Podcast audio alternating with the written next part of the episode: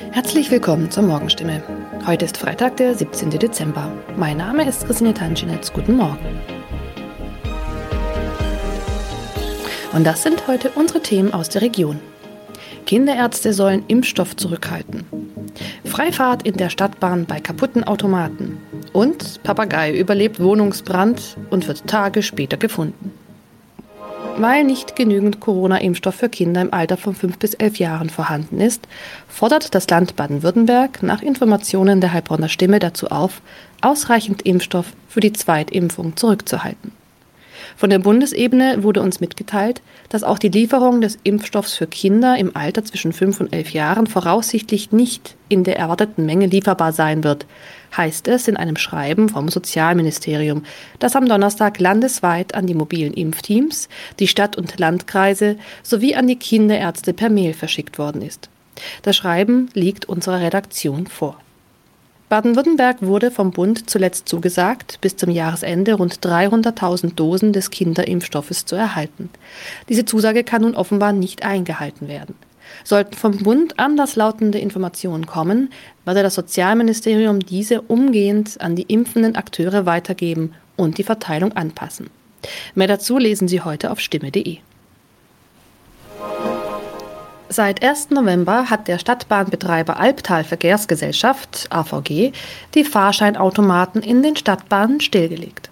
Sie sind noch da, funktionieren aber nicht.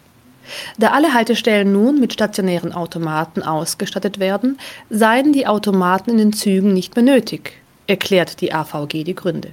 Die Geräte sollen nun Zug um Zug in den 229 Stadtbahnen ausgebaut werden. Nur damit fällt auch die Alternative weg, wenn ein Automat an einer Haltestelle defekt ist. Was gilt dann? Manchmal sind Haltestellen einige Kilometer entfernt. Soll ein Kunde, der vielleicht wichtige Termine hat, so einen Umweg auf sich nehmen, wenn ein Automat an einem Haltepunkt defekt ist? Oder gilt eine Kulanzregel und er darf dennoch in die Bahn einsteigen?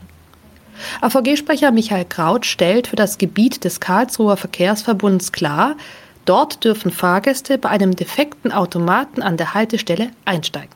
Sie sollten den Defekt entweder dem Stadtbahnfahrer oder gegebenenfalls dem Prüfpersonal in der Bahn melden. In dem Fall werde kein erhöhtes Beförderungsentgelt verhängt. Man könne jederzeit prüfen, ob eine Störung an einem bestimmten Automaten vorlag. Auch im Heilbronner Hohenloher Haller Verkehrsverbund gilt diese Kulanzregel. Mehr dazu lesen Sie auf stimme.de. Am vergangenen Samstag kam es in Neckargartach zu einem Wohnungsbrand, bei dem ein Mann und ein Papagei verletzt wurden. Ein zweiter Papagei blieb unverletzt. Später stellte sich heraus, dass sogar ein dritter Papagei in der Wohnung sein müsste. Wenige Tage nach einem Hausbrand in Heilbronn haben Feuerwehrleute einen überlebenden Papagei aus einer betroffenen Wohnung gerettet. Ein aus der Wohnung geretteter Papagei wurde zudem vorsorglich einer Tierklinik übergeben. Der andere Vogel blieb am Samstag unverletzt. Doch damit war das Papageienproblem noch nicht gelöst. Denn am vergangenen Dienstag habe sich der verletzte Bewohner bei der Polizei gemeldet und mitgeteilt, einer seiner insgesamt drei Papageien müsste sich eigentlich noch in der Wohnung befinden. Tatsächlich entdeckten die Einsatzkräfte nach langer Suche den Vogel. Später konnten sie das Tier wohlbehalten an den Besitzer übergeben, wie es heißt. Soweit die Nachrichten aus der Region. Übrigens, die Corona-Fallzahlen in Stadt und Landkreis Heilbronn bleiben auf hohem Niveau, sind in den letzten Tagen aber deutlich zurückgegangen. Bleibt das so, wird am Sonntag die Ausgangssperre für ungeimpfte aufgehoben. Ob das eintrifft, erfahren Sie auf jeden Fall aktuell auf stimme.de. Haben Sie Kritik, Fragen oder Anregungen zu unserem Podcast? Dann schicken Sie einfach eine E-Mail an podcast.stimme.de. Weiter geht es hier mit Nachrichten aus Deutschland und der Welt mit unseren Kollegen und Kolleginnen aus Berlin. Ich verabschiede mich für diese Woche. Wir hören uns im neuen Jahr wieder und ich wünsche Ihnen eine besinnliche Weihnachtszeit und einen guten Rutsch. Vielen Dank und schönen guten Morgen. Ich bin Maja Däne und das sind heute unsere Themen aus Deutschland und der Welt. Schlagabtausch der Kanzlerkandidaten. Baerbock, Laschet und Scholz streiten sich im ersten Fernsehtriell. Luftangriff in Afghanistan. Das US-Militär prüft Berichte über zivile Opfer. Und Hurricane Ida. Der Wirbelsturm sorgt im Bundesstaat Louisiana für Überschwemmungen. Ganz New Orleans ist ohne Strom. Die Bundestagswahl rückt immer näher. In vier Wochen ist es ja schon soweit und der Wahlkampf, der läuft seit Wochen auf Hochtouren. Gestern Abend gab es dann so etwas wie den ersten Höhepunkt, nämlich das sogenannte Triell. Knapp 100 Minuten hat der erste Fernsehdreikampf der Kanzlerkandidaten Annalena Baerbock, Armin Laschet und Olaf Scholz gedauert. Da ging es um alle möglichen Themen, das Debakel in Afghanistan, die Corona-Politik, den Kampf gegen den Klimawandel und die Steuerpolitik. Laschet und Baerbock haben sich eher kämpferisch präsentiert, während SPD-Mann Scholz meistens ruhig und sachlich geblieben ist. Am Ende gab es dann einer Blitzumfrage zufolge auch einen klaren Sieger. David Riemer hat sich den Fernsehdreikampf gestern Abend angeschaut. David, wer hat das Ding denn aus deiner Sicht gewonnen? Also für mich ist es echt schwer, nach etwa 100 Minuten TV-Debatte einen eindeutigen Sieger auszumachen. Ganz anders das Ergebnis einer Blitzumfrage von Forsa im Auftrag von RTL und NTV. In der wurden gut 2500 Zuschauer nach dem Triell befragt. Ja, und gut 36 Prozent von denen haben angegeben, SPD-Kanzlerkandidat Scholz hat die TV-Debatte gewonnen. 30 Prozent haben grünen Spitzenkandidatin Baerbock als Siegerin gesehen. Tja, und abgeschlagen auf dem letzten Platz Unionskanzlerkandidat Laschet, den nur 25 Prozent vorne gesehen haben. Da scheint sich der Trend der Umfragen der letzten Wochen fortzusetzen. Laschet ist daher rapide abgestürzt, das Ruder scheint er einfach nicht rumreißen zu können. Lass uns doch mal auf die großen Themen bei der Debatte gucken. Besonders wichtig und umstritten ist ja das Thema Steuern. Was haben die drei denn dazu konkret gesagt? Also SPD-Mann Scholz fordert höhere Steuern für Leute mit sehr hohem Einkommen. Ich bin dafür, dass wir unser Steuersystem etwas besser austarieren in dem Leute, die in meiner Einkommenskategorie oder darüber liegen, etwas mehr zahlen, gar nicht so viel. Sein Einkommen liegt übrigens bei rund 200.000 Euro pro Jahr, das hat Scholz am Abend bestätigt. Und Baerbock von den Grünen sagte das zum Thema Steuern. Wir müssen an dieser Stelle den Soli, den Sie für die Spitzenverdiener abschaffen wollen, diese 10 Milliarden nutzen, um Kinder endlich aus der Armut zu holen. Ja, und Laschet hat dann so darauf reagiert. Wir haben immer noch Hunderttausende Menschen in Kurzarbeit. Und wir wollen, dass sie wieder in volle Beschäftigung kommen. Und deshalb ist es geradezu töricht, jetzt diese ganzen Steuererhöhungsideen. Also was Steuererhöhungen angeht, da liegen SPD und Grüne ziemlich nah beieinander. Gab es denn eigentlich auch irgendwelche Hinweise auf mögliche Koalitionen oder haben sich die drei bei der Frage, wer mit wem eher zurückgehalten? Ja, es ist ja sehr viel möglich, stand jetzt, wenn man sich mal die ganzen Umfragen anguckt. Ob es für ein Zweierbündnis reichen wird, hm, höchstwahrscheinlich nicht. Es sieht ganz nach einem Dreierbündnis aus. Rot-Grün, mit wem auch immer, scheinen schon mal zu gehen. Olaf Scholz hat nämlich das hier über Grünen-Kanzlerkandidatin Baerbock gesagt. Frau Baerbock ist eine ganz engagierte Politikerin und wir haben ja schon lange und oft gut zusammengearbeitet. Scholz hat eine Koalition mit der Linkspartei übrigens auch am Abend erneut nicht grundsätzlich ausgeschlossen. Laschet hat dann so darauf reagiert. Ist ja nicht so schwer. Ich mache es nicht. Punkt. Drei Worte. Ich, ja, ich mache es nicht viel. Konnte man vielleicht nicht so gut hören am Ende. Ich mache es nicht sind natürlich vier Worte. Wären Studiozuschauer dabei gewesen, hätte das bestimmt für einen kleinen Lacher gesorgt. Der Kampf der Kanzlerkandidaten. Informationen zum ersten Fernsehtriell waren das. Dankeschön, David.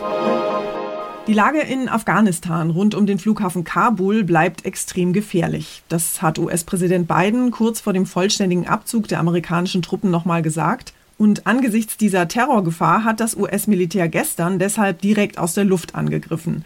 Mit einer Drohne wurde ein Auto des örtlichen IS-Ablegers in Kabul beschossen. Vermutlich hatte das Fahrzeug Sprengstoff geladen. Das US-Militär untersucht jetzt allerdings Berichte über mögliche zivile Opfer des Einsatzes. Am Sitz der Vereinten Nationen in New York wollen heute die fünf Vetomächte und Generalsekretär Antonio Guterres über die Lage in Afghanistan beraten. Unser Korrespondent Sören Gies in den USA beobachtet die Lage dort für uns. Sören, lass uns doch erstmal noch über den Drohnenangriff gestern sprechen. Was soll das denn heißen? Die Ergebnisse des Luftschlags werden noch geprüft. Dass das US-Militär ungern für zivile Opfer verantwortlich wäre. Den etwaigen Tod Unschuldiger würde man sehr bedauern, steht in der Erklärung, nicht umsonst im Konjunktiv. Aber äh, wer glaubt denn, dass es keine zivilen Opfer gibt, wenn eine Rakete ein Auto in die Luft jagt, das zwischen zwei Wohngebäuden steht und gerade mit Sprengstoff beladen wird, wurde vom US-Militär selbst so beschrieben. Afghanische Medien berichten jedenfalls, dass es laut Augenzeugen mehrere tote Zivilisten gab, leider auch Kinder. Aber natürlich stellt sich ja auch die Frage, was hätten die Amerikaner denn anderes machen sollen. Was ist denn von dem Treffen der fünf ständigen Mitglieder des UN-Sicherheitsrats mit Generalsekretär Guterres heute zu erwarten? Ja, was können wir erwarten? Die werden sich ja sehr selten einig. Ich hatte schon letzte Woche spekuliert, es könnte um die Entsendung von Blauhelmen gehen, um Kabuls Flughafen und damit dann die fortgesetzte Evakuierung Ausreisewilliger zu schützen. Äh, tatsächlich haben Paris und London schon eine Resolution entworfen zur Einrichtung so einer Schutzzone, die dann wohl von Blauhelmen gesichert werden müsste. Informationen zur Lage in Afghanistan waren das. Dankeschön, Sören. Wir schauen noch kurz in den Süden der USA. Dort hat der Hurricane Ida im US-Bundesstaat Louisiana ersten Fotos und Videos zufolge massive Überflutungen und Schäden verursacht. Außerdem fiel für mindestens 600.000 Haushalte in den küstennahen Gebieten wegen Sturmschäden der Strom aus. Auch in der Stadt New Orleans gingen alle Lichter aus. Besonders betroffen waren niedrig liegende Gebiete südwestlich der Stadt New Orleans. Für die hatte es zuvor Evakuierungsanordnungen gegeben. An einigen Teilen der Küste hat Ida eine meterhohe Sturmflut ausgelöst. Der Sturm ist lebensgefährlich und wird immense Schäden anrichten. Wir sollten uns da nichts vormachen. Das hat US-Präsident Biden beim Besuch der Zentrale der US-Katastrophenschutzbehörde FEMA in Washington gesagt. The storm is a life-threatening storm and uh, its devastation is likely to be immense. We shouldn't kid ourselves. Ida ist auf den Tag genau 16 Jahre nach der Ankunft des verheerenden Hurrikans Katrina über Louisiana hinweggefegt. Katrina hatte damals in und um New Orleans ja katastrophale Schäden und Überschwemmungen verursacht. 1800 Menschen waren damals ums Leben gekommen. Seitdem sind in der Region allerdings Milliarden in den Hochwasserschutz investiert worden. Unser Tipp des Tages heute für alle, die sich fragen, wie es angesichts steigender Corona-Infektionszahlen jetzt eigentlich weitergeht. Die Zahl der Corona-Neuinfektionen hat ja seit Monaten darüber entschieden, was in unserem Alltag erlaubt ist und was nicht. Jetzt will die Politik aber von der strikten Orientierung an Inzidenzwerten abrücken. Die magische Zahl 50, die bisher der kritische Wert bei der 7-Tage-Inzidenz war, soll künftig also offiziell wegfallen. Allerdings ist noch unklar, welche Werte bei der Beurteilung der Corona-Lage stattdessen gelten sollen. Jan-Henner Reitze aus unserer Serviceredaktion hat sich mit Daten und Fakten, Kennzahlen und Inzidenzen mal näher beschäftigt.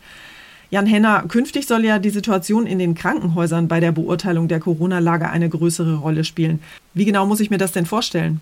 So etwas ähnliches wie die Inzidenz bei den Neuinfektionen, die bisher ja im Mittelpunkt stand, gibt es auch eine Inzidenz der Krankenhauseinweisungen. Also wie viele Menschen pro 100.000 Einwohner innerhalb einer Woche müssen wegen Corona ins Krankenhaus. Milde oder symptomlose Verläufe werden da also nicht mitgezählt. Im Moment liegt diese Hospitalisierungsrate bei 1,5 pro 100.000 Einwohner. Der bisherige Höchstwert lag um die Weihnachtszeit im letzten Jahr bei 15,5. Problem ist aber, dass dass sich bei diesem Wert schlecht eine generelle Grenze festlegen lässt, ab der es kritisch wird. Wie wird es denn dann praktisch laufen im Herbst? Es sieht bisher danach aus, dass Bundesländer, Städte und Landkreise bei der Frage nochmal wichtiger werden, wie es bei ihnen aktuell in ihren Krankenhäusern aussieht. Es gibt ja schon verschiedene Ampelmodelle und der Bund wird da wohl erstmal mehr im Hintergrund bleiben. Im Moment ist das in der Praxis ja auch schon so bei den Corona-Regeln. Aber der Bundestag hat ja die epidemische Lage gerade wieder verlängert, sodass dem Bund die Möglichkeit bleibt, wieder einzugreifen, wenn die Politik hier in Berlin meint, dass die Infektionslage außer Kontrolle gerät. Informationen zu Inzidenzen und anderen wichtigen Corona-Kennzahlen waren das. Dankeschön, Jan Henner. Und zum Schluss geht es hier bei uns um Mutti, Angie, unser aller Bundeskanzlerin Dr. Angela Merkel. Seit 16 Jahren steht sie ja jetzt schon an der Spitze der Bundesregierung, immer diszipliniert, immer im seriösen Hosenanzug, die Hände zur legendären Merkel-Raute gefaltet. Politik ohne Merkel, das können sich die meisten Menschen in Deutschland ja eigentlich gar nicht mehr vorstellen. Aber der Countdown läuft. In vier Wochen nach der Bundestagswahl am 26. September soll Schluss sein. Dann geht Angela Merkel sozusagen in Rente. Wir haben kurz vor ihrem Abschied nochmal höchstpersönlich mit ihr gesprochen. Naja, oder zumindest fast. Antonia von Romatowski ist für uns schnell mal in den Hosenanzug der noch Kanzlerin geschlüpft und wir haben Angie Antonia mal gefragt, gibt es überhaupt ein Leben nach der Kanzlerschaft? Also ich persönlich sehe das jetzt noch nicht, dass meine Kanzlerschaft zu Ende geht. Ich gehe davon aus, dass das Volk im letzten Moment doch noch zur Vernunft kommt und dann noch eine weitere Amtszeit von mir fordert. Ja, und falls nicht, hm, ich glaube, dann will ich wieder mit dem Häkeln anfangen. Das war's von mir für heute. Ich bin Maja Däne und wünsche Ihnen einen guten Start in die Woche. Tschüss und bis morgen.